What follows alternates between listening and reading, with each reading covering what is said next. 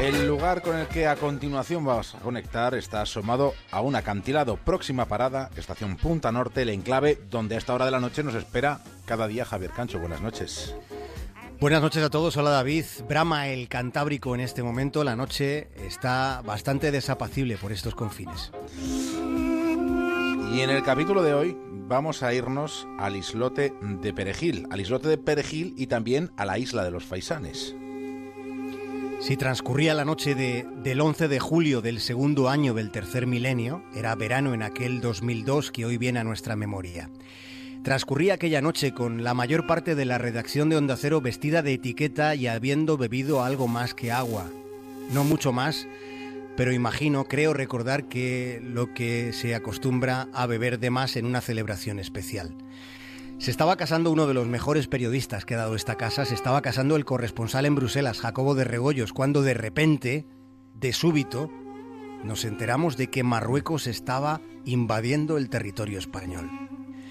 Acababan de invadir la isla de Perejil, que con el paso de los minutos, menos mal, pasó de isla a islote. Después, con el discurrir de los acontecimientos, la invasión fue convirtiéndose más en una intromisión. Aunque en el primer instante, este asunto, la verdad, proyectaba una sombra muy alargada. La ocupación de Perejil estuvo precedida de una escalada de tensión diplomática entre España y Marruecos. En el trasfondo de aquel episodio estaba la reclamación marroquí de los territorios españoles en África, recién llegado como estaba Mohamed VI al trono alagüita. Nueve días después de aquella noche de bodas tan agitada, nueve días después, este incidente militar, diplomático y simbólico fue zanjado con viento de levante.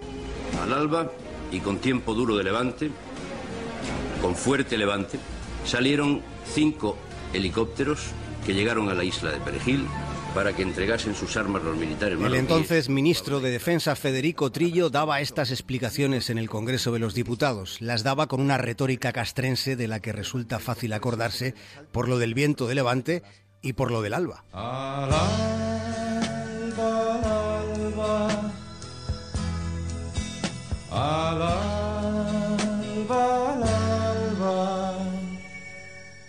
Qué sugestivo es siempre ese momento del día. La verdad es que Trillo ha dejado hoy de ser embajador en Londres, en el Reino Unido, pero habría tenido muy difícil ser embajador, por ejemplo, en Marruecos o en Honduras. Deseo la máxima suerte y les pido que griten finalmente conmigo. ¡Viva Honduras! ¡Viva Honduras! Muy buena suerte. Perdón, esto ha sido un lazo porque vengo de Honduras. La prensa dará cuenta de ello. Pero mejor vamos a hacerlo como Dios manda. Teniente coronel, mande firme. Batallón, alto. Caballeros, ¡viva El Salvador! ¡Viva! Gracias a todos ustedes. Bueno, en El Salvador tampoco lo habría tenido muy bien, la verdad.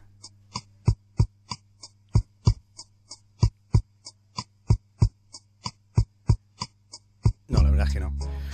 Hemos empezado el Punta Norte de hoy orientando la brújula al sur para, al sur para acercarnos con la memoria a aquellos tiempos revueltos que tuvo el islote de Perejil, llamado así sin que en todo ese peñasco haya ni una brizna de perejil.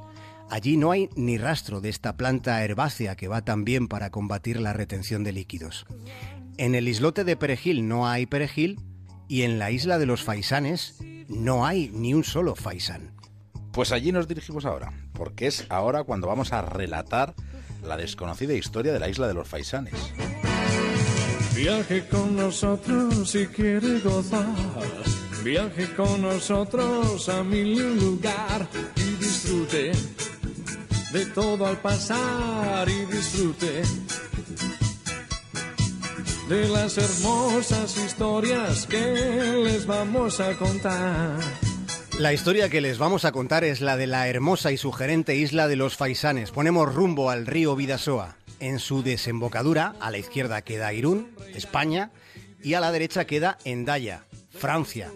Los dos países comparten la soberanía de esta porción de tierra de 2.000 metros cuadrados donde no vive nadie, aunque este es un territorio que estuvo poblado por pueblos prerromanos y donde acontecieron algunos episodios significativos de la historia de Europa.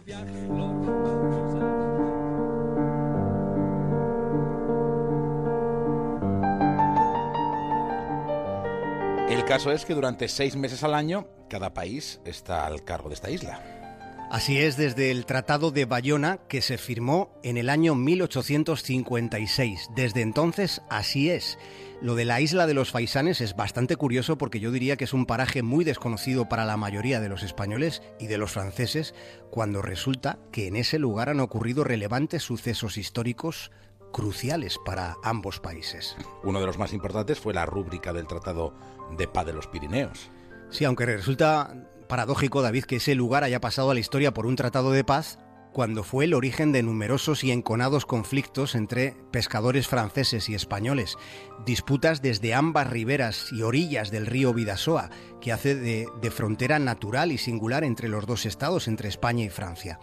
De hecho, aquellas disputas fueron las que propiciaron que la isla de los Faisanes se convirtiera en un condominio, es decir, en un reparto de soberanía, en el que Andevás además es el condominio más pequeño de todo el mundo.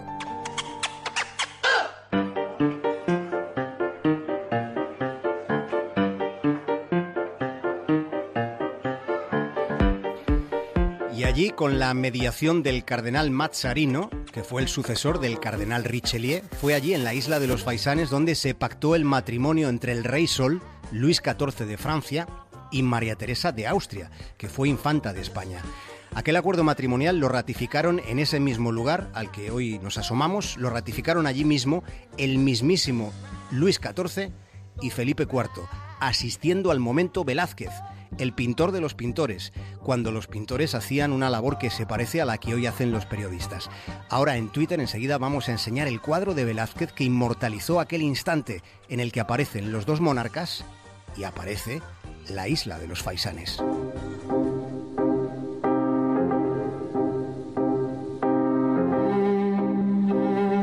Estamos hablando de este momento, pero la isla de los Faisanes aparecen numerosos relatos en los que se cuenta de los conflictos militares que hubo durante los siglos XVI y XVII. Esa isla fue muchas veces el lugar donde España y Francia intercambiaban prisioneros. El Tratado de Paz que antes mencionabas, David, el de los Pirineos, se firmó en 1659, poniéndose de ese modo fin a la Guerra de los 30 años, que fue uno de los acontecimientos más importantes de la Edad Moderna. Recordemos que fue tras aquel tratado cuando comenzó el declive de España. Portugal dejó de formar parte del imperio español. La familia Braganza tomó el control del país donde hoy viven nuestros vecinos del oeste. Y luego Francia consiguió el condado de Rosellón, que durante cinco siglos estuvo unido al destino de Aragón. Fue tras aquel tratado, firmado en la isla de los Faisanes, fue cuando Francia se convirtió en la primera potencia del mundo, desplazando a España. Y todo esto se culminó en ese en ese pedazo de tierra, en esa pequeña porción de tierra en la desembocadura del Vidasoa. Después de todo aquello, ahora, cada seis meses, representantes de España y Francia quedan allí, en, en, una isla sin habitantes, quedan para intercambiar documentos oficiales, entregándose la soberanía de esta isla, pasándosela de un país a otro. Ahora mismo estamos en fase española, en este semestre, en la isla de los Faisanes, que es un lugar donde los visitantes están prohibidos. Y que es el condominio más pequeño del mundo y también el más antiguo.